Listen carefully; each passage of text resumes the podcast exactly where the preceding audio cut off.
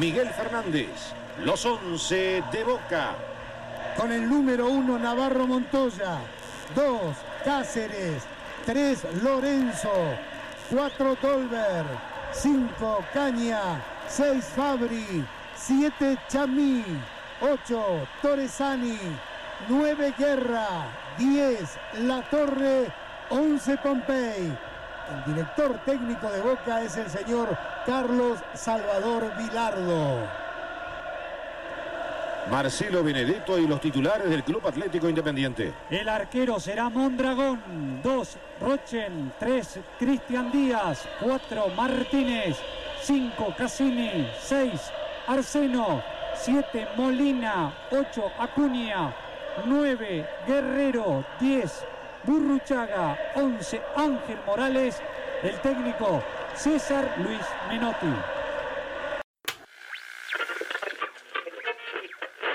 ¿Por qué se crea la polémica con Menotti? ¿Entre ustedes hubo algún problema personal o es simplemente algo fabricado por la prensa? Eh, ¿Diferencia de estilo, de filosofía? Cuando ¿Qué- yo empecé, hablé con Menotti, cuando me nominan a mí, Sí. una sola vez. Y después empezaron, va, va, va, va, va, va, va, va, va, y se dividió. Se fue haciendo una bola de nieve. Ese día imparable. Y si vos te ves con, con Menotti hoy, te no, saludás, no, no, no, no, porque fueron cosas muy duras. Se dijeron cosas. Cosas duras, no, no, ya no hay, no hay, ¿viste? No hay retorno. Hay veces que hay retorno, decir, bueno, hablamos, Sí. no, acá no, acá fue muy duro. Suena tu celular, ¿sí? Hoy, ya después de tantos años, la verdad, después de tantos años de, de todo lo que le han dado muchos de ustedes al fútbol argentino. Suena tu celular, dice Carlos Vilardo. ¿Apretás el rojo o el verde? Yo ni lo atiendo. Ni el, ni el rojo ni el verde. No, no, no, tengo, no, no, son, no tengo ninguna, no, no hay ninguna necesidad de, de, de nada. No me significa nada. Marcelo está en el área. Se acerca Cassini para tocar. Ahí está. Este es Burruchaga. Por allí viene Arseno, también viene Roche.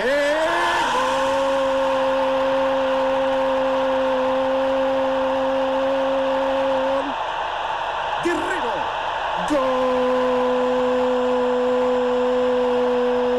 Gol de Independiente. Francisco Gabriel Guerrero a los 21 dice que Independiente le está ganando a Boca por 1 a 0.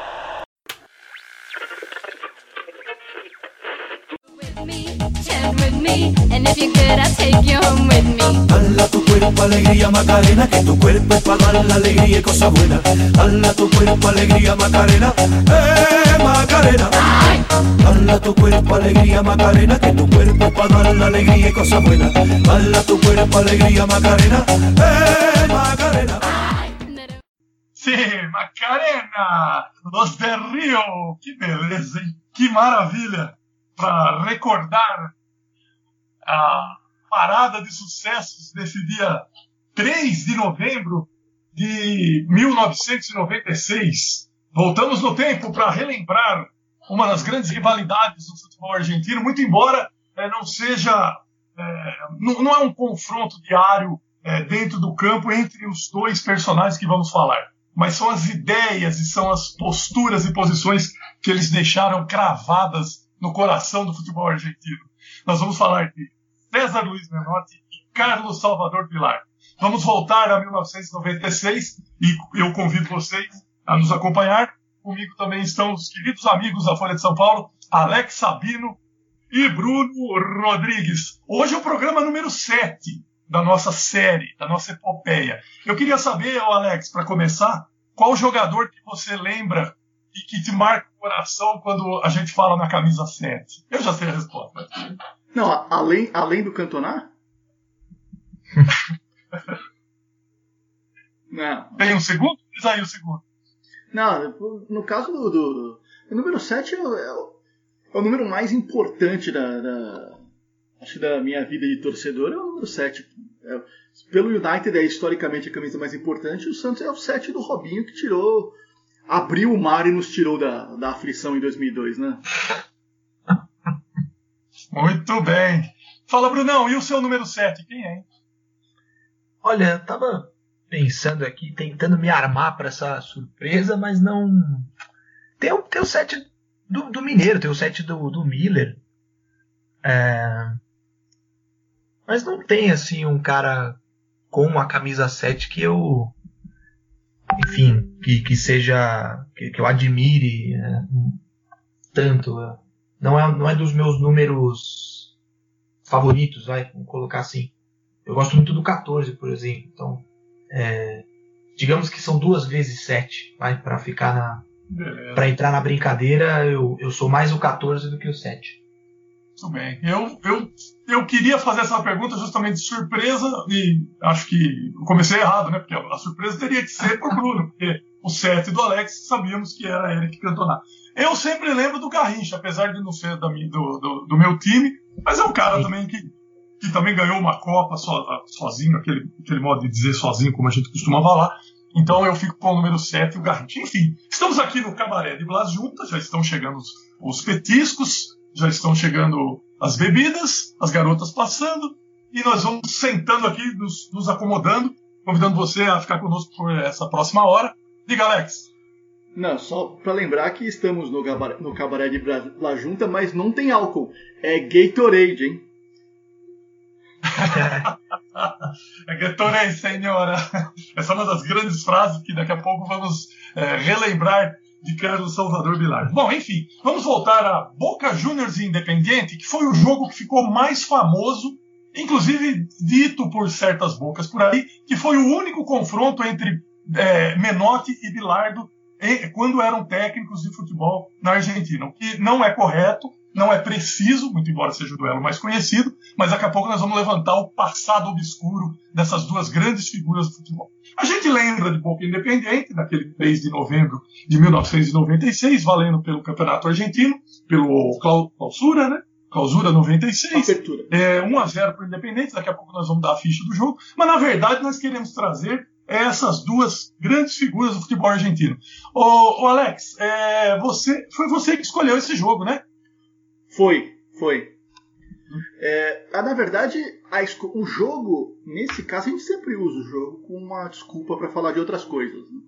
Mas esse jogo, especificamente, não é para falar do jogo. É para falar da histórica, inusitada rivalidade na maneira de ver o futebol e na maneira de ver a vida de César Luiz Menotti e Carlos Salvador Bilardo. O jogo é só um meio para a gente entrar nessa discussão. Esse jogo que aconteceu na apertura, apertura de 96. Então por isso que ele foi que ele foi escolhido. E eu quero deixar bem claro desde já que eu não quero enganar ninguém, nenhum dos nossos milhões de ouvintes. Eu tô aqui para defender Carlos Salvador Bilardo. Opa! Ih, teremos sangue, Bruno? De que lado você está nessa peleja? Não, eu sou eu sou menotista, mas eu admiro muito o Bilardo também. Eu fico um pouco em cima do muro porque são duas são dois caras fantásticos, né? Como personagens e como figuras do futebol argentino que a gente gosta tanto. É, são dois caras muito muito legais, muito históricos, né? Mas é, na forma de ver o futebol, eu sou eu sou muito mais menotista do que do que bilardista. Muito bem, muito bem. Na verdade, a gente tenta é, trazer para essa discussão um, um, o que eles chamam lá na Argentina de grieta. Né? É, são duas, opos- é, duas situações opostas que dificilmente vão se conciliar. E isso, é, eu não achei que a gente ia passar isso no Brasil, mas desde 2013, 2014, me parece que o racha político, de política, é, está, está levando o Brasil a uma situação em que não há um consenso. Vai ter os dois lados, os lados foram extremados. E acho que o nosso grande exemplo que a gente usa é sempre é, a Argentina. E a Argentina sempre foi mais, é, talvez, radical politicamente. sempre teve essa grieta.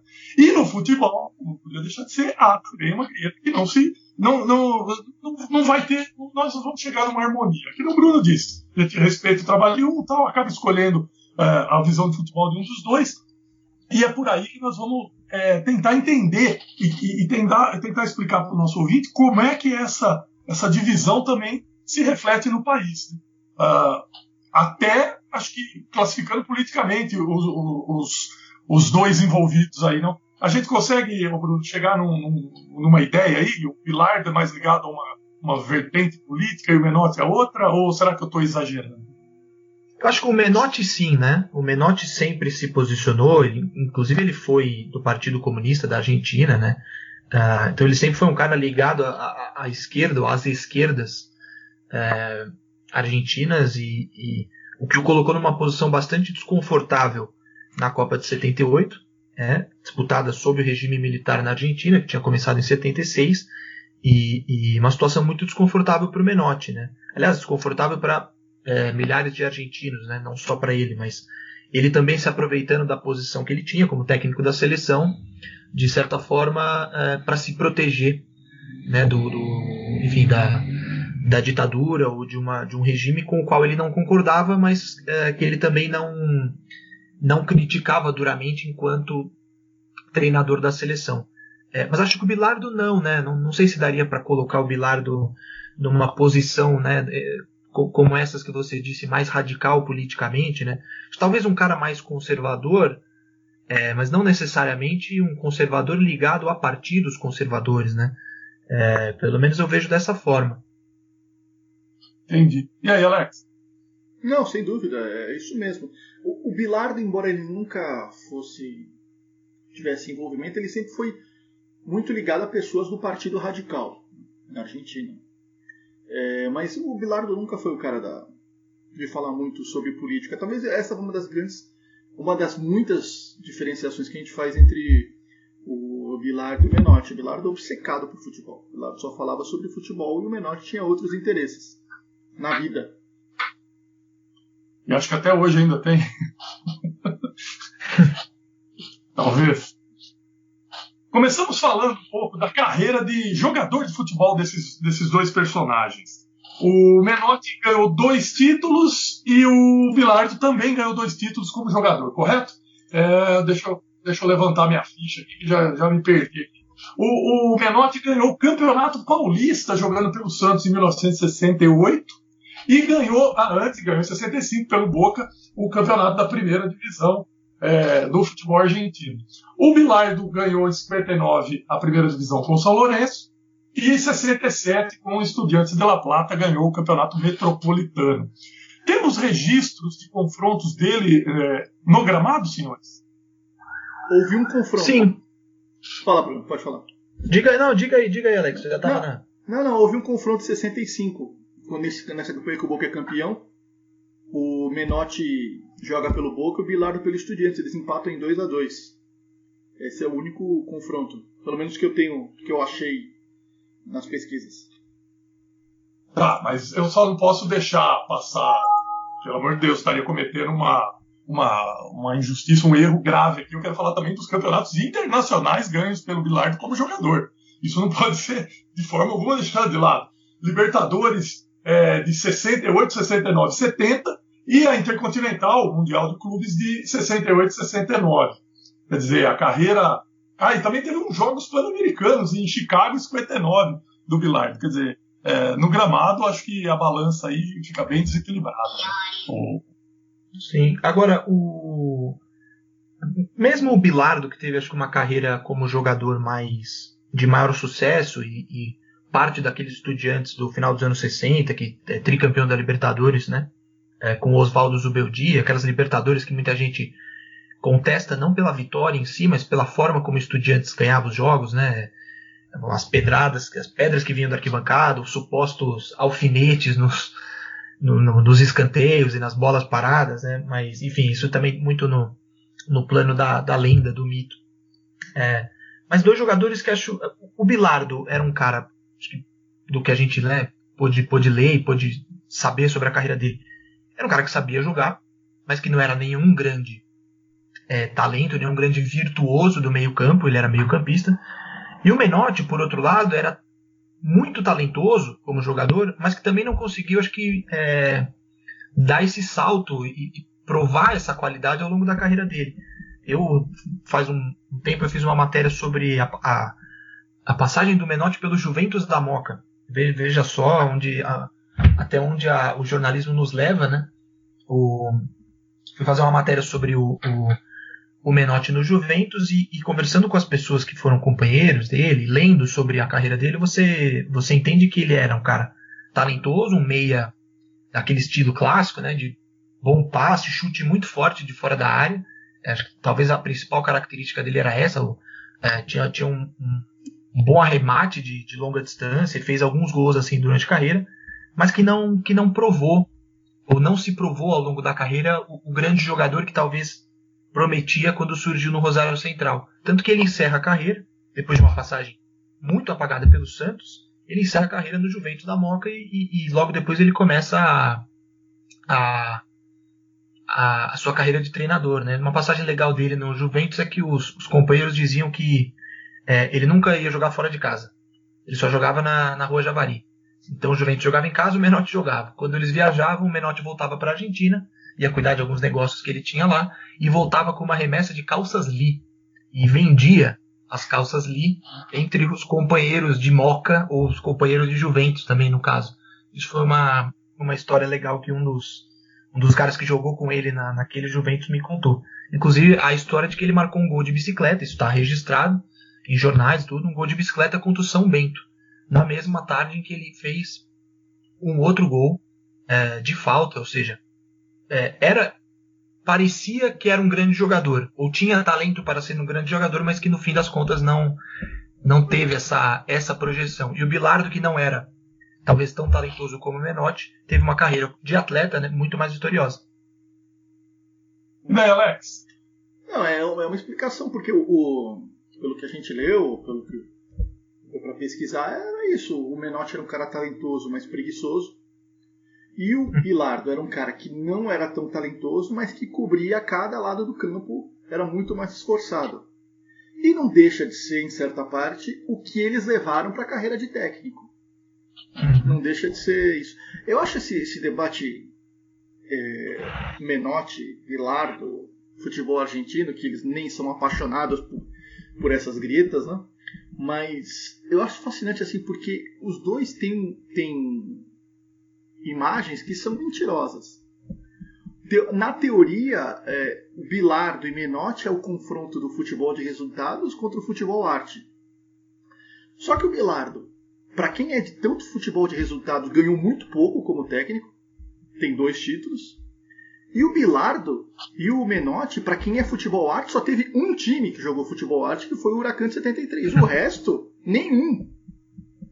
Então, é, é um é um debate. Se a gente for levar para esse debate, futebol arte contra futebol de resultados é uma mentira. Não existe isso.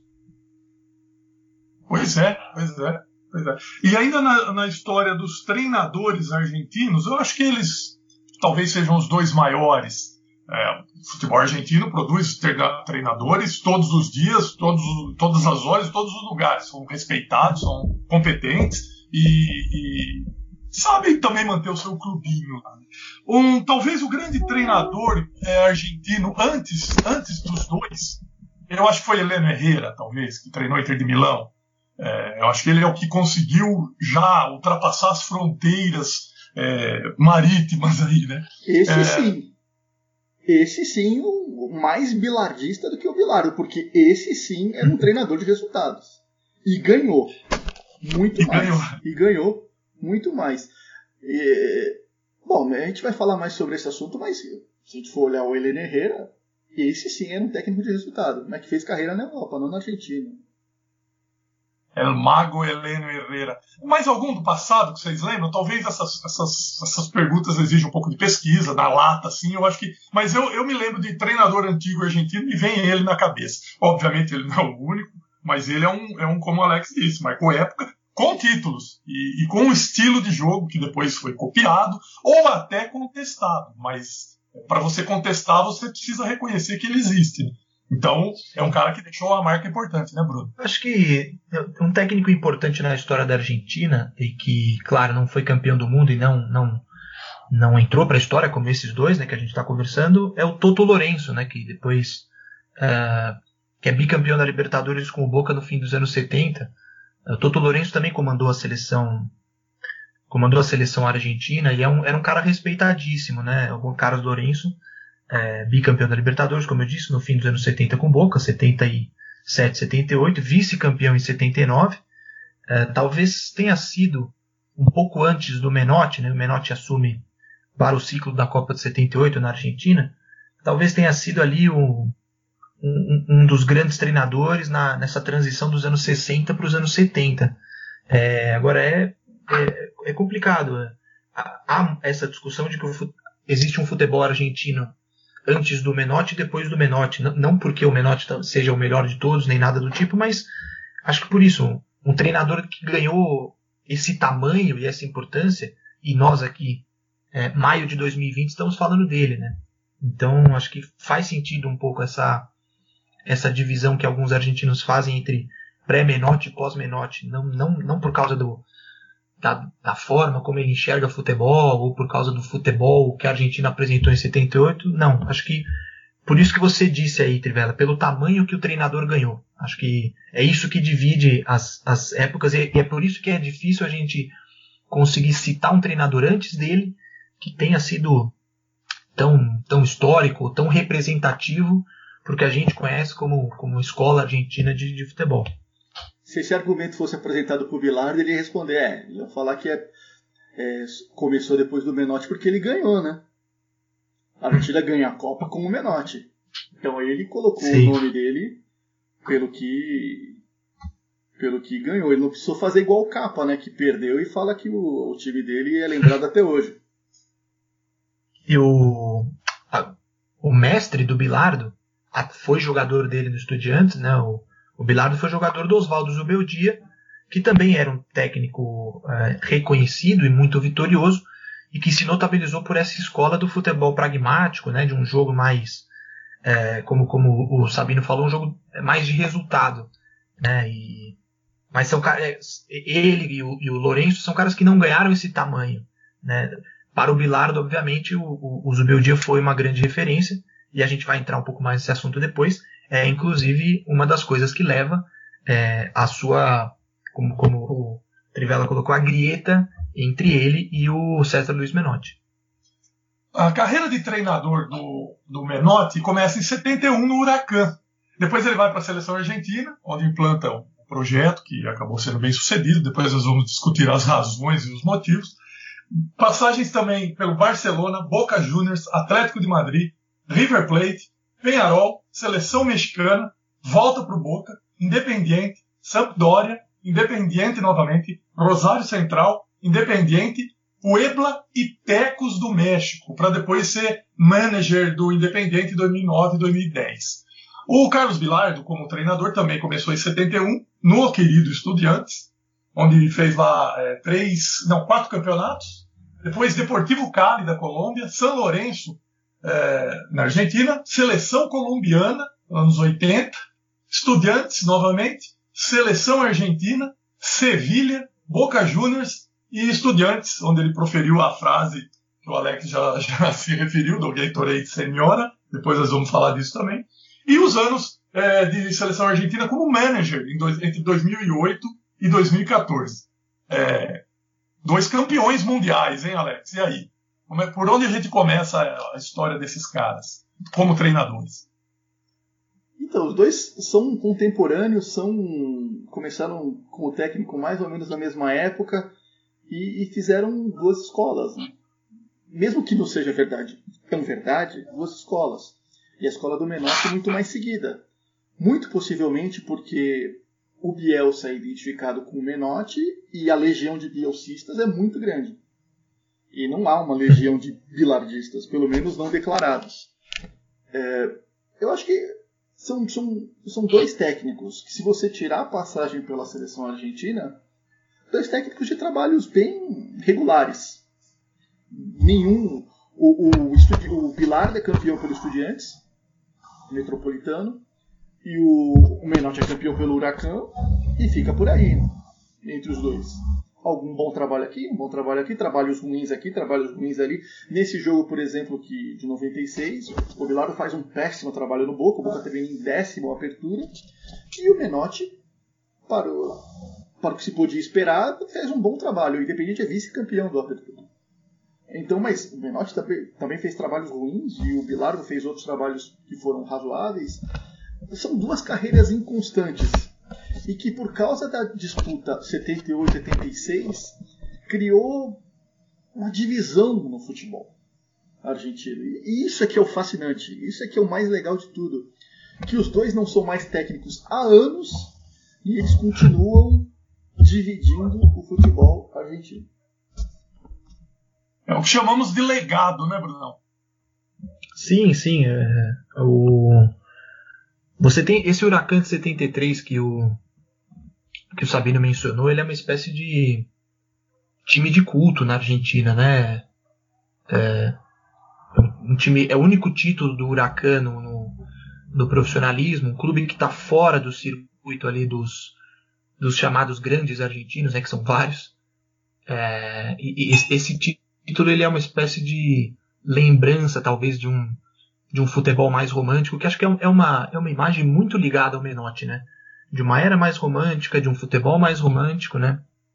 E o Bilardo depois já mais, mais ligado e já uma imagem mais construída em cima de um futebol é, mais pragmático, em que se buscava mais resultado, que era mais defensivo, né?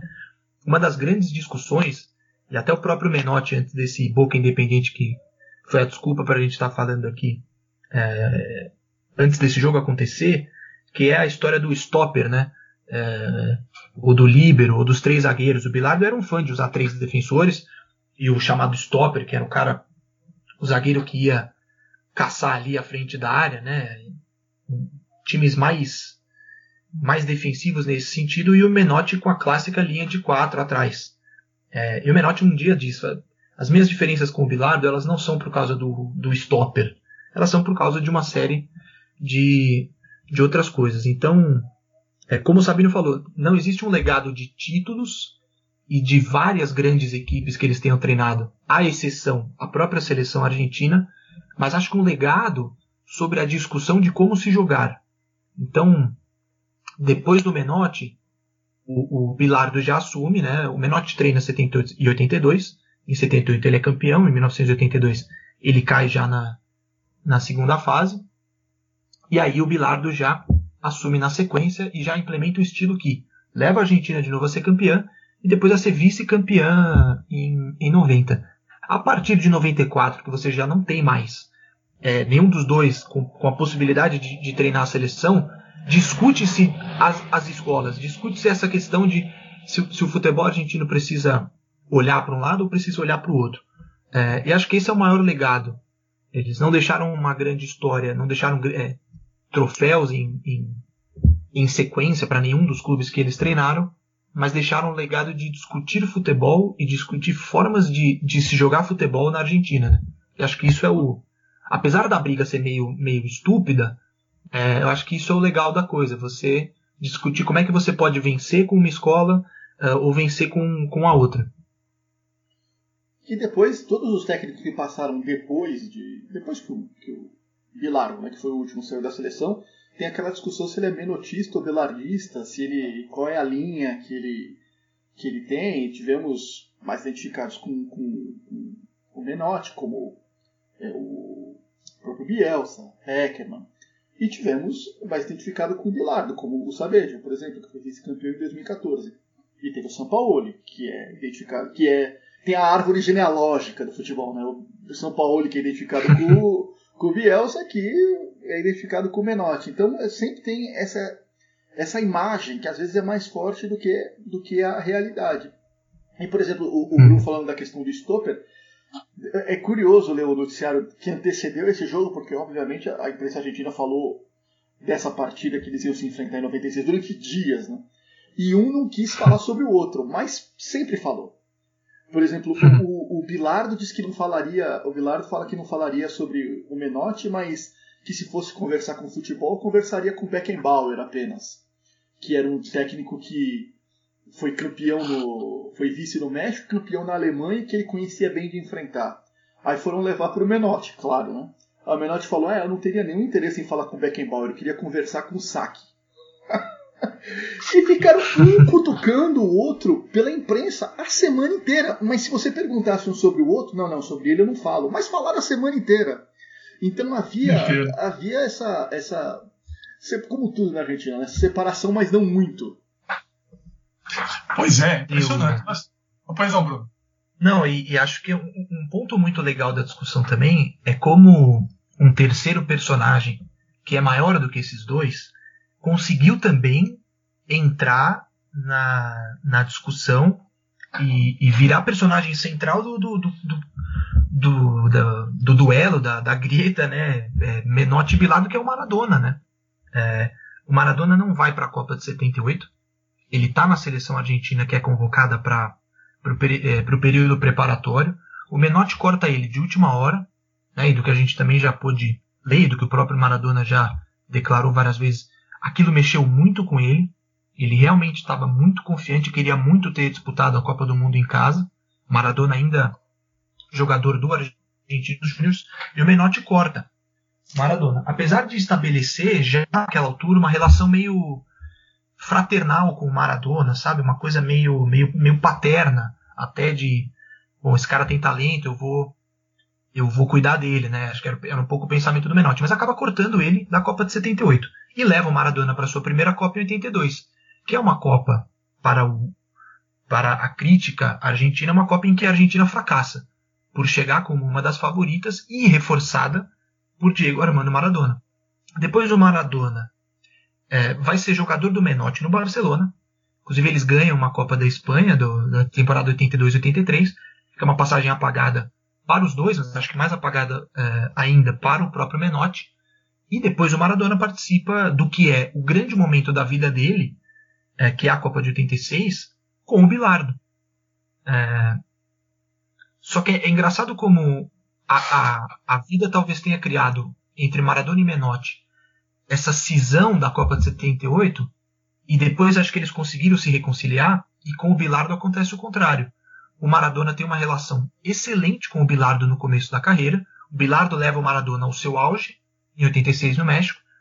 E aí depois o, o, o Maradona e o Bilardo começam a se atacar e Maradona sai na mão com o, com o Bilardo na passagem dele pelo Sevilha, por exemplo. Né? O Bilardo era técnico do Maradona, foi um dos caras que pediu a contratação, mas o Maradona estava naquela já numa, numa descendente na carreira no começo dos anos 90 e os dois os dois tiveram que ser segurados no vestiário. É, quando o Bilardo é manager, né, que você citou, Trivela, já no, no ciclo do Maradona como treinador da seleção, o Maradona acusa o Bilardo de ter sido um dos caras que o derrubou do comando da seleção argentina, né, pós Copa do Mundo da África. Então é engraçado como é, o próprio Maradona, que é dessa, como jogador, conheceu as duas gerações, participou das duas escolas e como essas relações foram se estabelecendo ao longo da vida, né, do, do, dos dois treinadores e do Maradona, relação do Maradona com eles, né. É impressionante isso. É impressionante como e o Maradona como um, um astro-rei que os, os, planetas orbitam ao, ao seu redor. Quer falar, Alex? Não, é curioso que o Maradona foi perguntado recentemente, ou nem tanto, acho que foi logo que ele assumiu o Rinazzi, é sobre o melhor técnico que ele teve. O que aí o colocou, obviamente, numa situação bem difícil. Né? E aí ele arrumou um jeito, deu uma resposta 100% maradoniana, que ele falou que para a visão de futebol Menotti, para lidar com os detalhes de uma partida de futebol o Bilardo, e para tratar os jogadores ao fio Basile. Colocou o Basile no meio da resposta. Trouxe o Basile pro, pro baile, tá certo. É, é, a, é, a, resposta política, né? O Menotti, ele talvez ele seja é, ainda cultuado hoje em dia pelo pessoal que gosta do, das raízes do futebol, e, e, revirar pelo passado, porque ele foi muito importante na montagem do elenco, no, na, na, reestruturação da seleção argentina depois da, da, eliminação em 74. Né? Em 70, a Argentina não se classifica, ela, ela é eliminada. Isso para eles é, um, é, uma mancha que não se apaga tão cedo. Eles é, empataram com o Peru na bomboneira e o Peru é que avança para a Copa de 70 e a Argentina fica fora. Depois, em 74, com bons jogadores, a Argentina não avança muito além da, da muralha holandesa, do carrossel holandês. E aí o, o Menotti vem para fazer a reconstrução.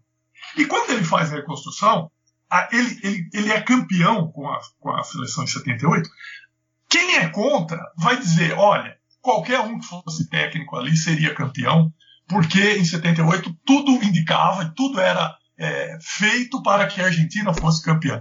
Muitos escritores na Argentina, muitos é, jornalistas esportivos têm um certo, não sei se é vergonha a palavra, eles ficam inibidos em, em glorificar, em, em falar muito dessa seleção de 78, pra, acho que por medo de serem confundidos de alguma maneira com apoiadores do regime. Acho, não sei se eu estou exagerando, eu queria a opinião de vocês. Mas é, o, o Menotti ele, ele leva isso, né? Ser o cara que, que cria, que é bom da base, que sabe ver a molecada, que, que quer dar aquela, aquela, aquele ensinamento do, do jogador que tem que ser bom também em outras é, situações fora da, da, da vida esportiva. É, e esse é, um, esse é um tema que cativa as pessoas, né? Muito embora, como o Alex sempre fala, calma aí que não é tudo preto e branco, né, Alex? Não é bem assim. Não, é, há uma mancha na Copa de 78 também, que é o jogo do Peru, né? O jogo do Peru é uma mancha na Copa de 78, não é só óbvio que fora de campo a questão do regime militar, que a Copa foi feita para a Argentina ganhar, que tudo que acontecia na Argentina, mas o jogo do Peru é uma mancha. Aquele jogo levou a Argentina para a final da Copa do Mundo. É, não há como negar isso aí. É óbvio que é. E há uma questão, é, a, a briga Bilardo e Menotti, a questão do Menotti, uma, questão mais pessoal, assim, eu, eu, tenho um certo bode do Menotti porque ele, se você tem uma opinião, é válida e vá com ela até o fim. O Menotti ele vai, ele vai moldando a opinião dele com o passar do tempo. Ele foi um dos maiores e aí uma das uma dos motivos pela, pela briga entre os dois é que ele foi um grande crítico da seleção do Bilardo.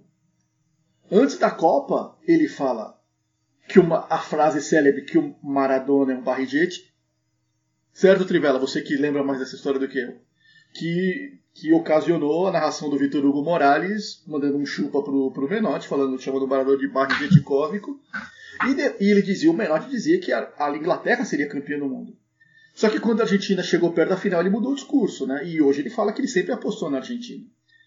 E o Menotti arrumou um jeito de voltar à moda, porque ele arrumou um jeito de colar a imagem dele na do Guardiola.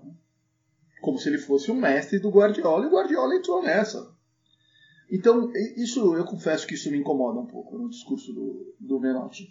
Que é uma coisa que é, o... o Bilardo, até pela capacidade intelectual, uma pessoa menos, muito menos é, intelectualizada, muito menos culta do que o Menotti, o Bilardo é uma coisa que o Bilardo não tem capacidade de fazer.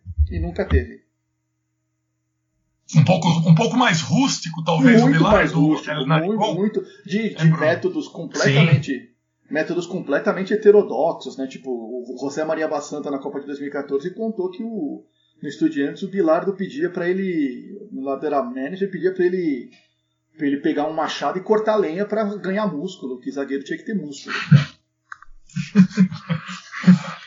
o, isso que o, que o Sabino falou, o Bilardo considera uma espécie de traição. Essa palavra também, além de greta, que a gente já falou bastante, traição é, é uma palavra recorrente no vocabulário do futebol argentino, né? E o Bilardo considera uma espécie de traição porque ele ficou quieto durante todo o ciclo do Menotti. Inclusive quando o Menotti é, cai na Copa de 82 com a Argentina, na segunda fase, o Bilardo não, não critica, ou pelo menos publicamente ele não se, não se posiciona né, sobre o desempenho da Argentina. E quando o Bilardo assume, o Menotti, de certa forma, expõe o trabalho dele. Né? Então, essa é uma das mágoas. Uma outra mágoa do Bilardo com o Menotti é que o Menotti sempre foi um crítico muito grande do Oswaldo Zubeldia, que nós já comentamos, foi o técnico do Estudiantes e a grande referência para o Bilardo como, como treinador, ou o que é ser um treinador de futebol. E o Menotti sempre foi um crítico do, do Zubeldia. Isso, isso machucou muito o Bilardo. Agora, é, tem uma história curiosa que o La Nation reconstrói, que é muito bacana, a reportagem. O, o Roberto Saporiti, o Sapo, ele foi assistente do Menotti em 78, na Copa. Né? Ele foi um atacante no, no, no futebol argentino, rodou pela Europa e, e como treinador teve alguns trabalhos importantes.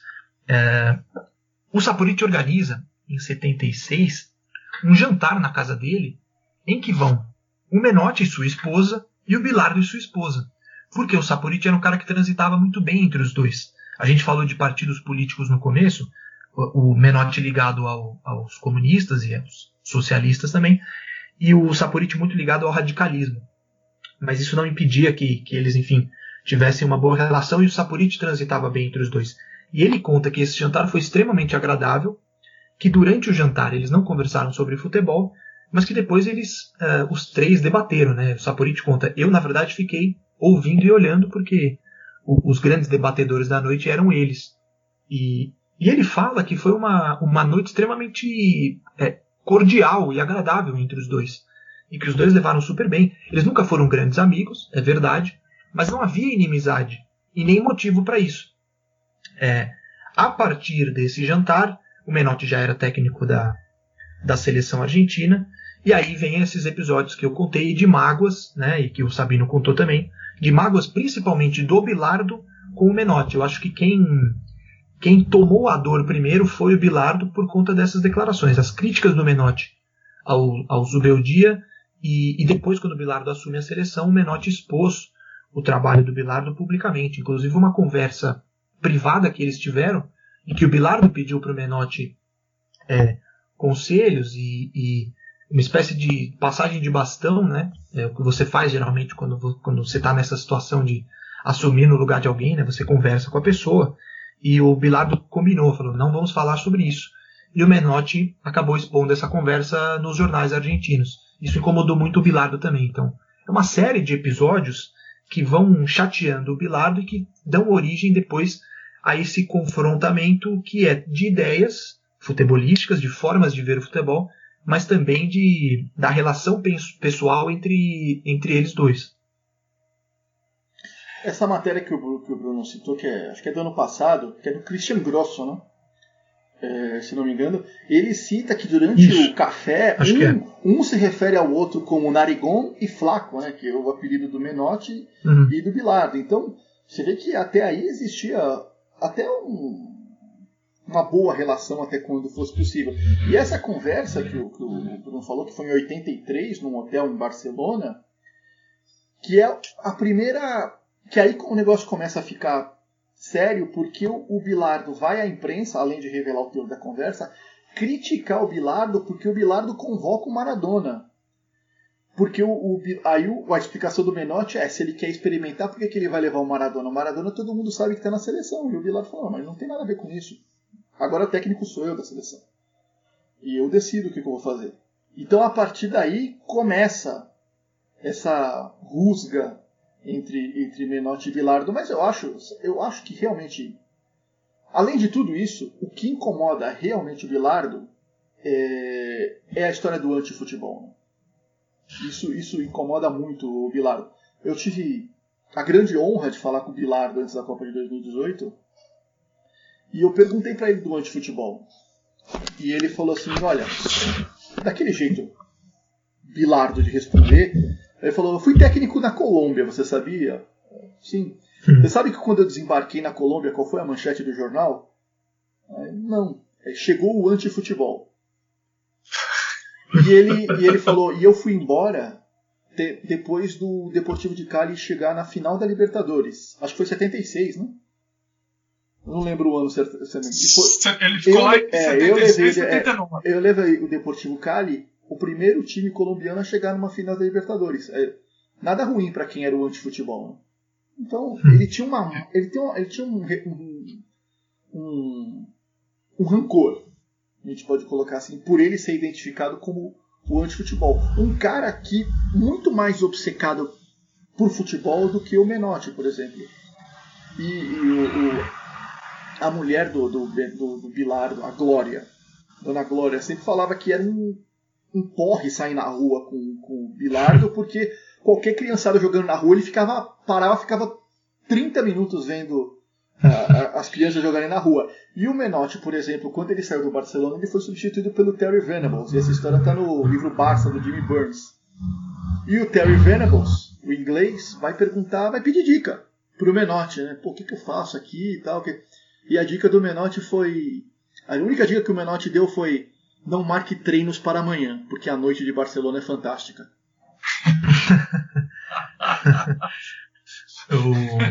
Só em cima disso que o Sabino falou, e que a, entra a parte da imprensa, né, no caso a colombiana, que o, que o Bilardo explicou, a imprensa alimentou sempre muito isso, né? E os dois técnicos, nessa semana que antecede o Boca Independiente, né, de, de 96, é, os dois técnicos falam muito sobre isso.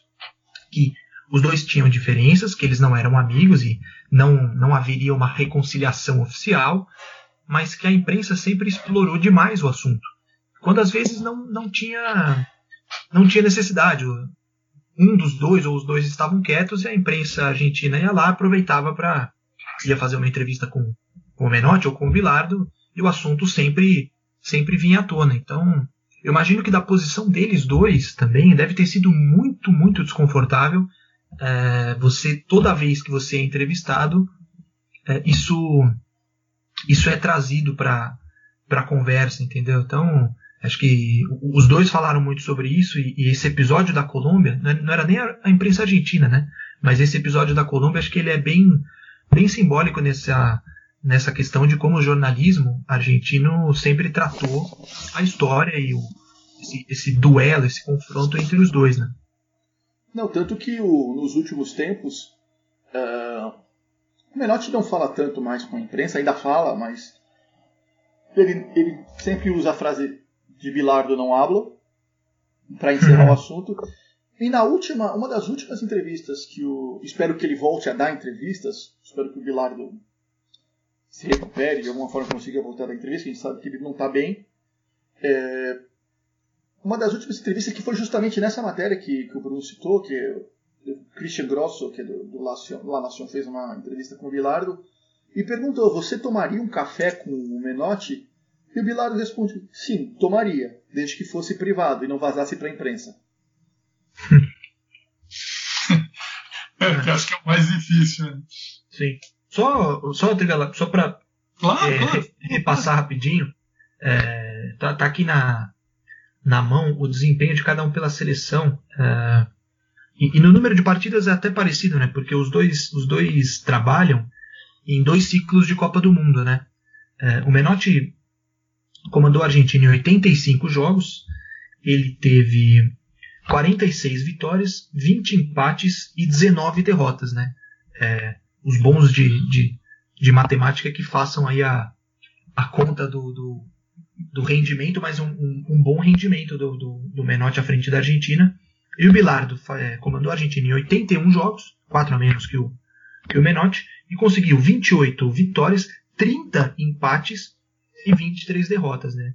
É, o, o, o, número de derrotas é até semelhante, né? 19 contra 23. Agora, a Argentina do Bilardo empatava muito, e essa era uma das preocupações antes da Copa de 86, é que a Argentina não ganhava.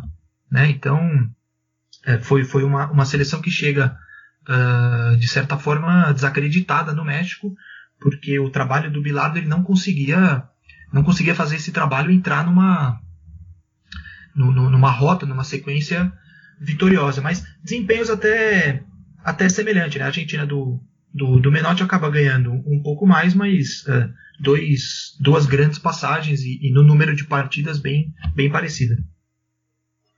O, o trabalho que o Menotti deveria ter explodido, imagino, seria a Copa de 82. Né? Como a chapa de ser o atual campeão, com a chapa de ter o Maradona, finalmente, no, no seu quadro.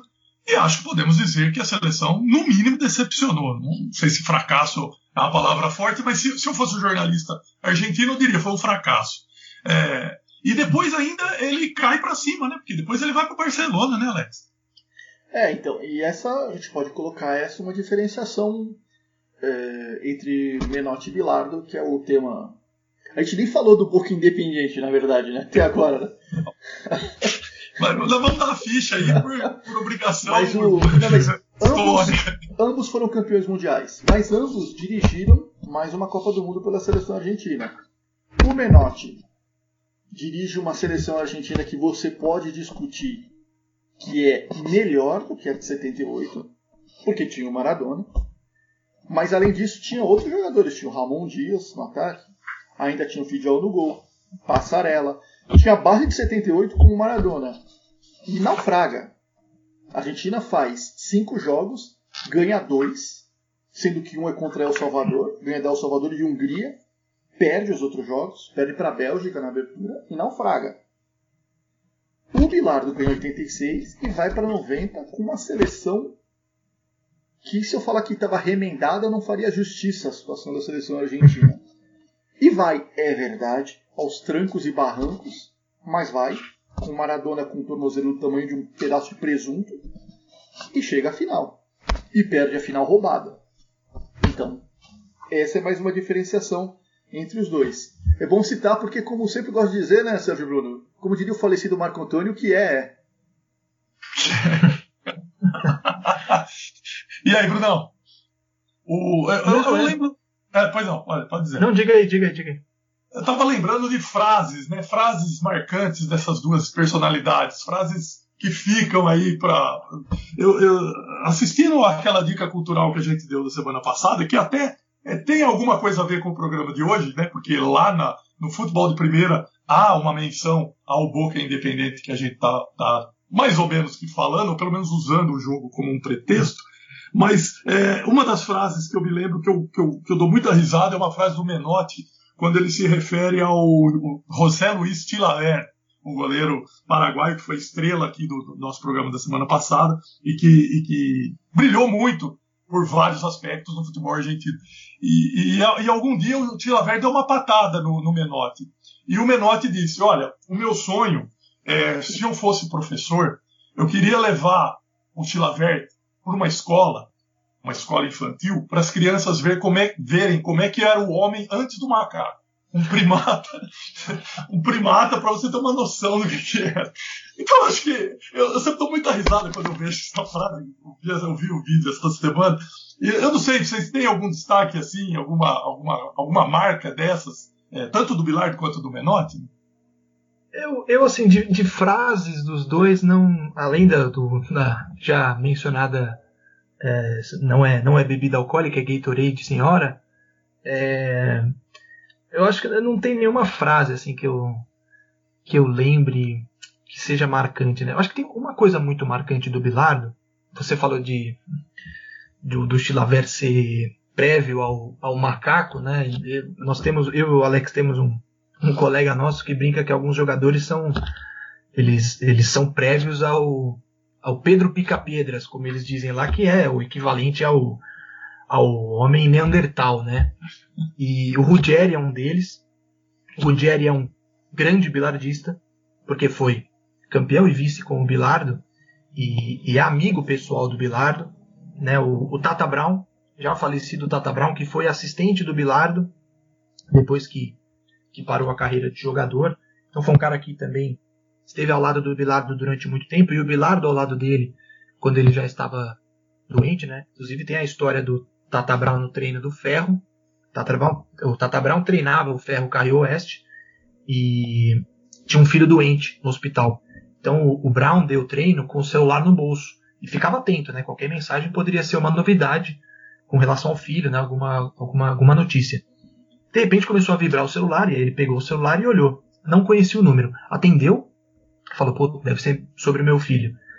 E do outro lado da linha, o, o, um homem dizia assim, Bron, Bruno, é, com a mão no bolso não, não se dá treino com a mão no bolso. Ele começou a olhar, ele identificou a voz e perguntou, Carlos? Como ele chamava o, o Carlos Bilardo, né?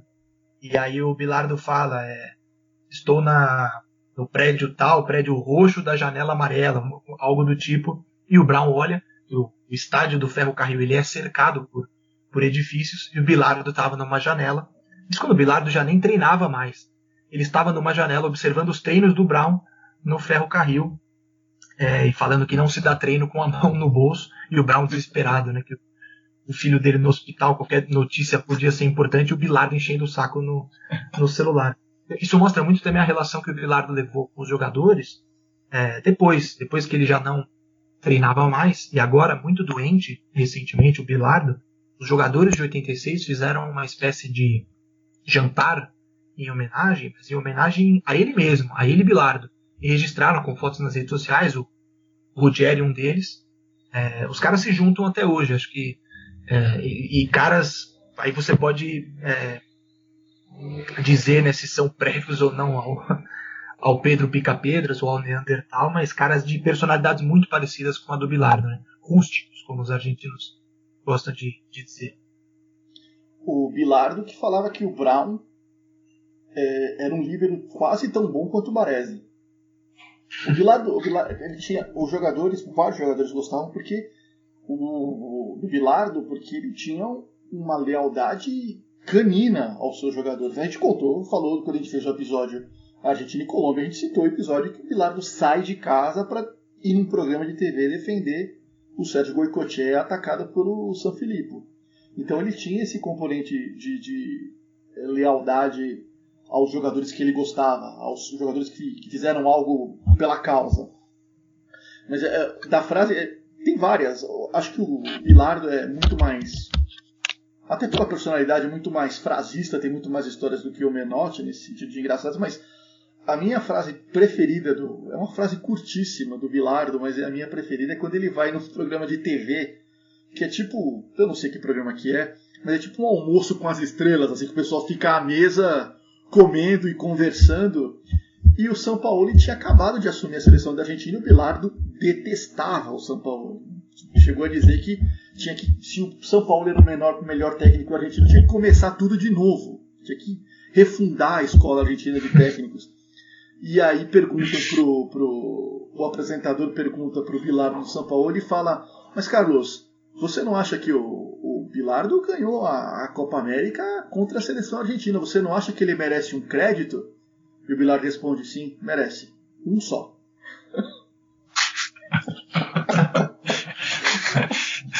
Esse programa não, não teria como chamar no cabaré de Carlos Bilardo, porque ele não é disso, ele é um cara sério é dentista, né, formado na escola de Estudiantes de La Plata. Aliás, acho que acho que Menotti não é formado em, em uma, em uma das não, não tem é, uma graduação, mas o, o Bilardo é o cara que está sempre citado aqui nesse espaço, porque a gente gosta muito dele.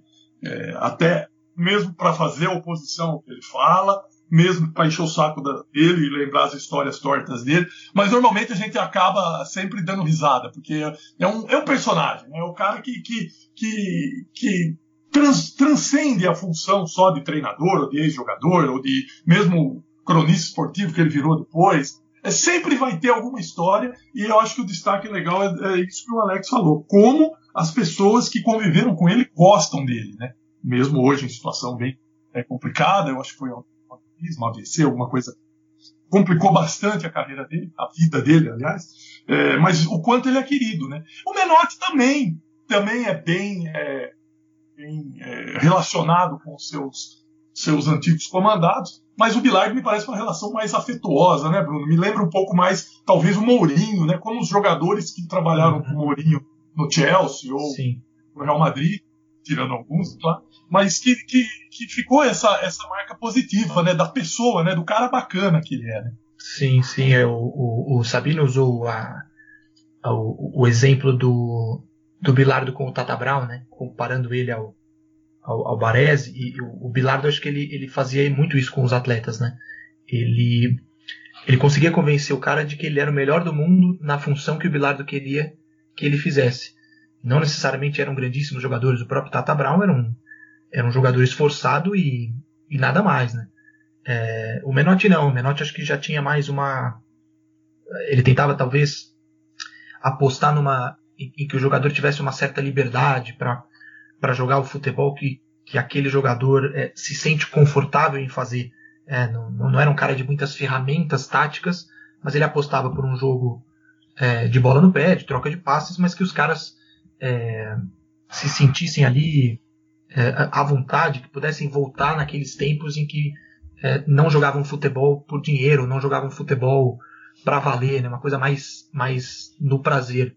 E o Bilardo não, o Bilardo ele era um cara muito muito obcecado por, por todos os detalhes, alguns até é, que, que beiram o folclore, né? como, enfim, cor do, do, do calção, tecido da camisa, coisa meio paranoica até, mas que fazia com que os jogadores acreditassem que, que cada um era o melhor do mundo naquilo que eles tinham que, que fazer. E, e, é curioso, dois caras que são contemporâneos, treinadores em clubes argentinos e durante muito tempo, que se enfrentaram só uh, duas vezes antes desse desse Boca Independiente de 96, que a gente está a nossa desculpa né, pra, para, para, para discutir tudo isso. Uh, e as duas vezes no mesmo campeonato. Eles tinham se enfrentado no argentino de 73, 1973. Uh, o primeiro jogo um empate em 3 a 3 e o segundo uma vitória do Huracan fora de casa, gol do Babington uh, sobre o Estudiantes do Bilardo. Então, o Huracan que seria campeão daquele daquele campeonato argentino de 1973. E aí o, o terceiro e último jogo, e acho que o mais marcante deles, esse Boca Independente na Bomboneira em 96. Né? Duas carreiras tão, tão grandes e tão extensas de, de, de serviços prestados ao futebol argentino, mas de pouquíssimos enfrentamentos. Pelo menos tem... O campeonato de 73, Alex, que, que motivou os torcedores do Huracan a, a se convencerem que o Huracan é o sexto grande. É, mas tudo bem, né? Tudo bem, né? Faz, faz parte. Eu... Nos anos 90 o Vélez era o sexto grande. Mas o Vélez cada, ganhou... cada... Mas não, mas o Vélez não, mas tudo bem, mas peraí. Apesar de o Vélez, como diria um conhecido do, do Bruno, ter o V de vigilante no uniforme, o, o Vélez, o Vélez ganhou, se não me engano, a partir do, do da primeira metade dos anos 90, ganhou quatro vezes o campeonato argentino. E foi campeão da Libertadores do mundo, né? Um pouco diferente do que o, da questão do Huracan. Aliás, ganhou um desses títulos sobre o Huracan roubado, diga-se de passagem, mas tudo bem. E é, são questões um pouco diferentes. Mas é, tem, um, tem um outro, uma outra diferenciação entre Bilardo e Menotti, que é o fator Dom Julio, né? Julio Grondona, os dois técnicos que deram Aliás, o, o dá o título antes do Julio Grondona, chega a AFA no, dia, no ano seguinte, né, 79. Mas dizem as pessoas que conheceram que o Menotti, que o, que o Grondona odiava o Bilardo, o Menotti, e adorava o Bilardo. E aí já não é um elogio ao Bilardo. Né? conforme, conforme prometido, a ficha de Boca Zero Independiente 1 daquele 3 de novembro de 1996, é, bailado por Macarena e Luz del Rio, que eram os primeiros lugares da parada da Billboard naquele dia. O Boca com Carlos Fernando Navarro Montoya, Lourenço Cáceres, Fabri, Torresani e Canha, depois o Basualdo, Dolberg, Pompei, que é foi do Vélez, né? E depois Sava, La Torre, é, Pontita, Chami e Guerra. Uh, deixa eu procurar aqui o Independente, porque eles botaram os reservas. Isso aqui, ó. Farid Mondragon, ó, dois goleiros colombianos, hein? Martínez, Rochen, Arseno, Cristian Dias, Acunha, Cassini. Molina, depois Bustos, Jorge Burro Chaga, depois Albornoz, e Guerreiro, que foi o autor do gol, e o Morales. O gol do Guerreiro aos 21 do segundo tempo, o Independente vence essa partida. Então, uma arrecadação de 421.960 pesos. Mas acho que aí é um detalhe que não faz tanta, não, não é de tanta importância. Senhores, estamos chegando na reta final. Dá tempo de uma dica cultural. Alguém tem um, uma bala de prata aí? Não, só queria, só queria fazer uma observação só do, do jogo. A gente não falou nada sobre o jogo. Que é o seguinte, algumas coisas que chamam a atenção. O Cassini, que depois faria o, cobraria o pênalti do gol do título mundial do Boca em 2007. 2007, né? Contra o Milan. 2003, 2003. 2003, perdão, 2003. 2007 o Boca ganhou. O Milan ganhou. 2003, estava no Independiente. E Chame, o camaronês Chame no ataque do Boca. Chame, Chame que dois anos, quase dois anos depois jogaria a Copa do Mundo por Camarões, é, a Copa do Mundo da França. E, e tem um, entrou no segundo tempo Facundo Sava, que foi um atacante que quando foi para a Inglaterra instituiu a, o que foi uma breve moda, felizmente já esquecida, de comemorar o gol usando máscara. Ele, quando jogava no Fulham, ele foi o primeiro a. Ele tirava uma máscara de dentro do short e colocava para comemorar os gols. Só alguns detalhes. Aí o outro detalhe é o seguinte: só deu boca no jogo, hein? E o Independente ganhou de 1 a 0 com uma bola parada. É, e o, o, o Bilardo ele, de, ele não deve dormir até hoje por causa desse gol, que é um gol que sai numa falta do, do Burro Thiago. O Burro Thiago cruza a bola no segundo pau. O Arseno cabeceia para meio da área e o, o Pantito Guerreiro, cara a cara com o Navarro Montoya. O Bilardo, a revista É o Gráfico faz um relato desse jogo que é fantástico, e nesse relato eles, eles né, colocam textualmente o Bilardo falando que não é possível, não é possível, um cara sozinho numa bola parada, um cara sozinho numa bola parada.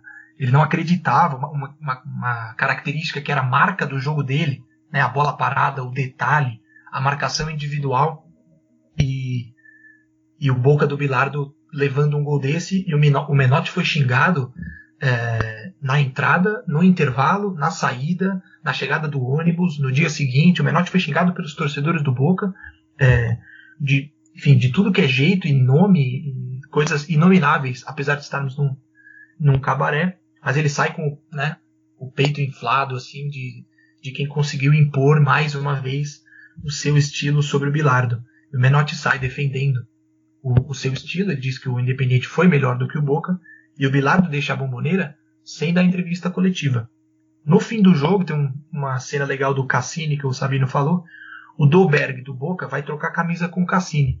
O Bilardo vê, pega o Dolberg pelo braço e tira o Dolberg de lá, falando que ele não vai trocar camisa com ninguém. O Cassini manda ele é, as favas, né? já que citamos aí o Facundo Sava, ele manda o, o Cassini, o Cassini manda o Bilardo as favas, falando isso é só um jogo de futebol.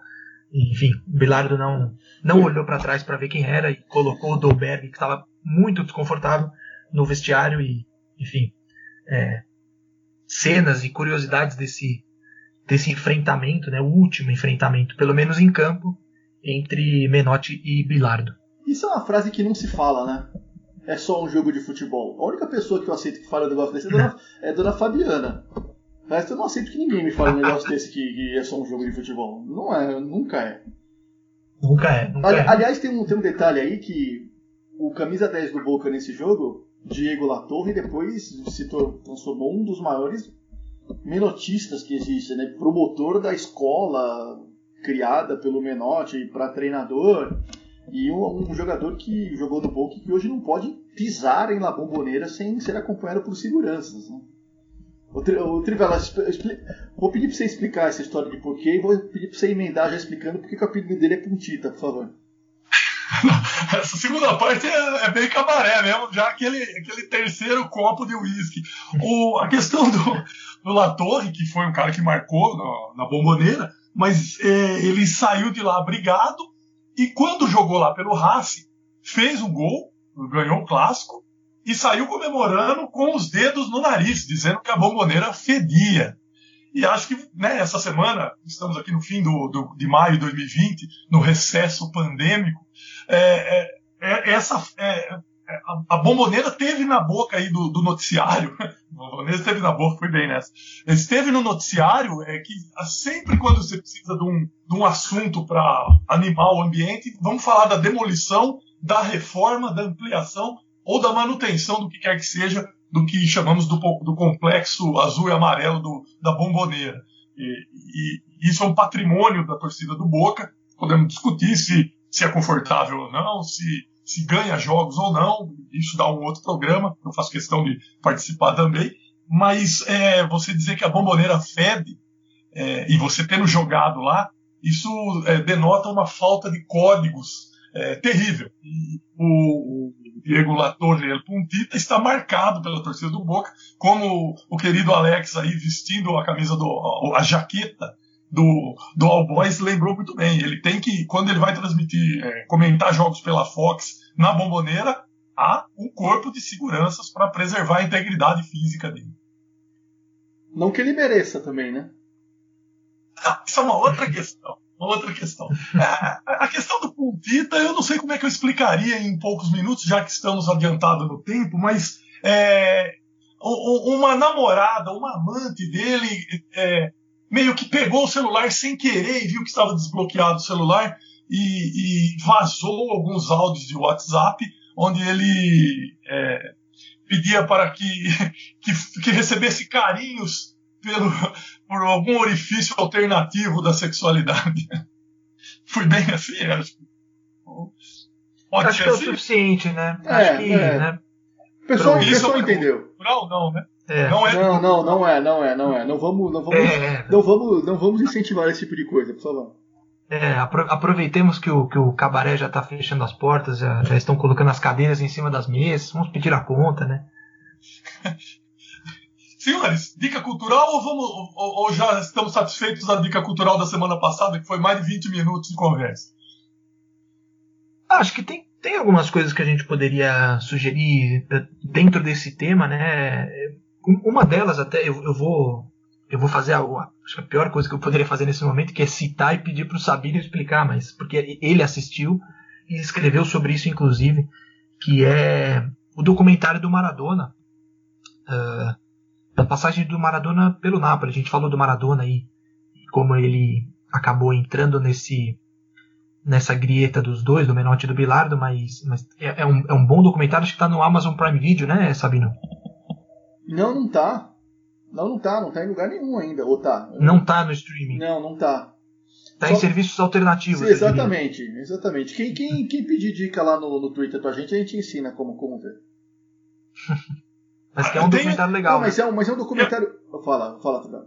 Não, pode falar. Não, é só dizer que acho que o Netflix tem alguma coisa do Maradona nesse clube mexicano, né? Que ele teve na Tem, segunda tem, divisão. Isso aí tem. eu acho tem vários episódios. Tem, tem, é, lá no. Sim, no, no Dourados, No no Dourados. Dourados de Sinaloa. É legal também o documentário. É, Mas esse. acho que também também serve como, como dica cultural para quem quiser ver um pouco de Maradona sanguíneo ali. É, é bacana esse do Dourados de Sinaloa. Maradona no México, o nome.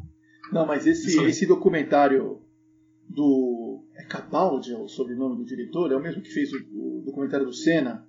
Do Senna, é. E fez o documentário do Senna e da Amy Winehouse, né? É, eu acho que ele é, ele é realmente. Ele é sensacional. Porque ele foca apenas na passagem do Maradona pelo Napoli. Tem uma série de cenas que ninguém nunca viu do Maradona. É até incrível como sempre tinha alguém filmando o Maradona nas mais variadas situações. E tem, tem, tem cenas realmente memoráveis, que é a, a chegada do Maradona no Napoli, a apresentação dele, a entrevista, um negócio completamente improvisado, um caos, e a primeira pergunta era se o Maradona sabia ou suspeitava que ele havia sido contratado com, pelo Napoli com dinheiro da máfia. E aí o presidente, o Corrado Ferlaini, o presidente do Napoli, expulsa o jornalista, fala que é um absurdo, o povo de Nápoles é trabalhador, que aquilo não tem o menor sentido, e no final o Maradona acaba envolvido pela máfia. Mas fra- acho que o momento mais memorável, é, é para mim pelo menos, é, é a frase do Fernando Signorini, que é o, o preparador físico do Maradona, um cara muito bacana assim, de se conversar, que fala sem nenhum problema, e ele, ele fala no documentário que ele falou pro Maradona que, que é, com, o Die- com o Diego eu iria até o final do mundo, mas com o Maradona eu não daria um passo. E o Maradona responde: É, mas se não fosse o Maradona eu ainda estaria na vida na Vidia Fiorito.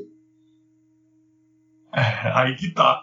Esse, esse, esse documentário foi lançado no fim do ano passado, fim de 2019, e o Maradona não gostou, acho, de alguma coisa aí, porque no, no, no título do, do, do- do documentário é Rebelde, Herói, é, Traidor, Deus, tem um negócio desses, né? É, não, o, o Maradona é, o, não, o título é Maradona, né? Talvez seja o subtítulo. O título do documentário é Maradona.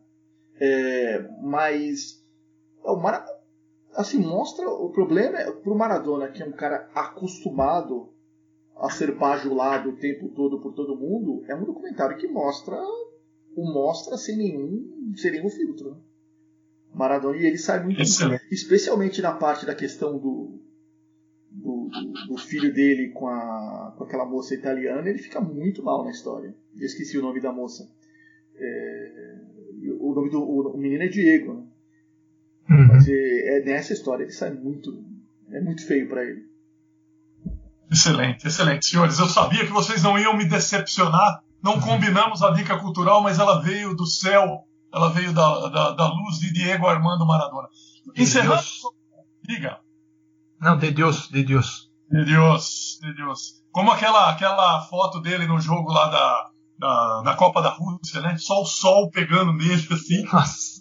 Aquilo é sensacional. Tudo bem que se você ampliar a foto, parece que tem um pó branco, assim, na, no, no apoio ali, na- mas não vamos para esse lado Mas também. tem também, tem Acho também o é livro, né, Bruno? O Hand of God. O livro do Hands of God. Sim. Do... Sim, a biografia do Maradona, é, do, Jimmy, do Jimmy Burns, que é fantástica. Fantástica também. Um livro que é, desnuda o Maradona e não, não fica somente em cima do mito ou do que os argentinos consideram uma entidade, né? É um inglês falando sobre o Maradona, mas é, é muito bom. Uma biografia que é, que é muito legal você conhecer é, vários aspectos e como o Maradona nunca conseguiu, pelo menos a partir do momento em que ele se torna jogador profissional no Argentino Júnior, como ele nunca conseguiu ter uma vida é, normal. A vida dele, como o Sabino disse, né, a frase do Senhorini acho que é, vai muito nessa nesse sentido, né? É um cara que não que viveu uma vida e vive até hoje uma vida singular, mas talvez a vida que ele não, não quisesse ter vivido, né? Por toda essa essa enfim, essa, essa questão midiática em cima em cima dele, né? O tipo do cara que não pode, por exemplo, sair na rua tranquilamente em qualquer cidade argentina que ele não consegue, ele não consegue andar. Então, é, acho que a biografia do Jimmy Burns ela mostra um pouco disso, né? Como é que como é que tudo isso foi construído. Uma boa, outra boa dica aí. Como diria, como cantou o Mano Tchau, né? Se eu fosse Maradona, eu viveria como ele. Sei lá, pode ser também uma outra visão. Senhores, fechamos então? Concluímos a nossa sétima edição? Maravilha. Maravilha. Maravilha, Alex. Um grande abraço, hein? Voltamos na semana que vem, né? Voltamos semana que vem, mas nem temos ideia de qual será o jogo. Né? Sim, é a tarefa do Bruno, né? É a tarefa do Bruno? Ou é minha? Pode ser. Não, pode acho ser. que é sua, né? Você está aqui tentando passar, Ah, é? tenho- tá tentando passar a responsabilidade. Eu tenho duas sugestões para semana para conversarmos fora do ar. Valeu, Brunão. Grande abraço. Até semana que vem. Valeu, um abraço, Trivela, Sabino, sempre um, sempre um prazer. Valeu, gente. Um abraço. Lembrando, arroba Alex Sabino no Twitter, arroba BH underline Rodrigues no Twitter e arroba Trivela com dois L's. Valeu, gente. Um abraço. Até a próxima. Tchau.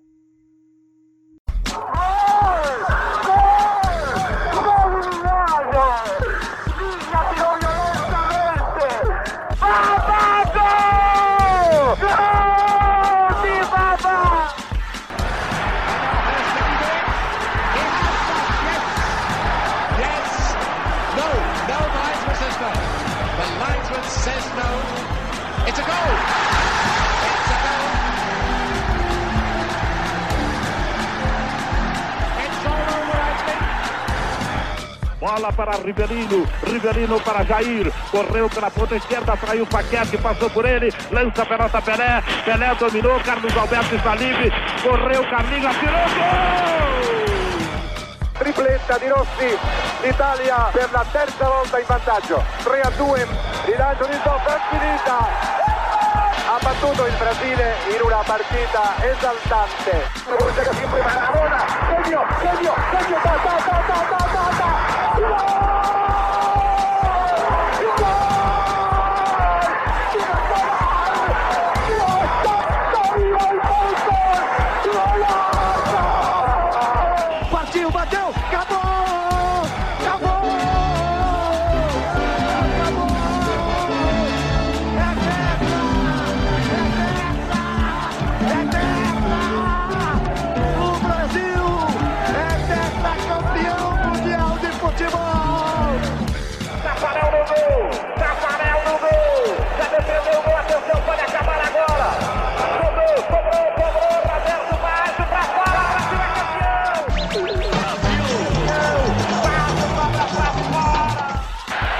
Petit.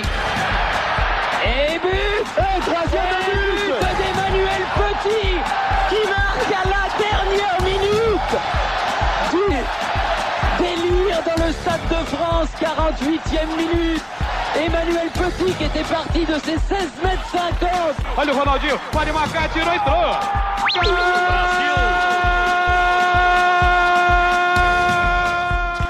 You're a good soldier, choosing your battle. Yourself up and dust yourself off and back in the saddle.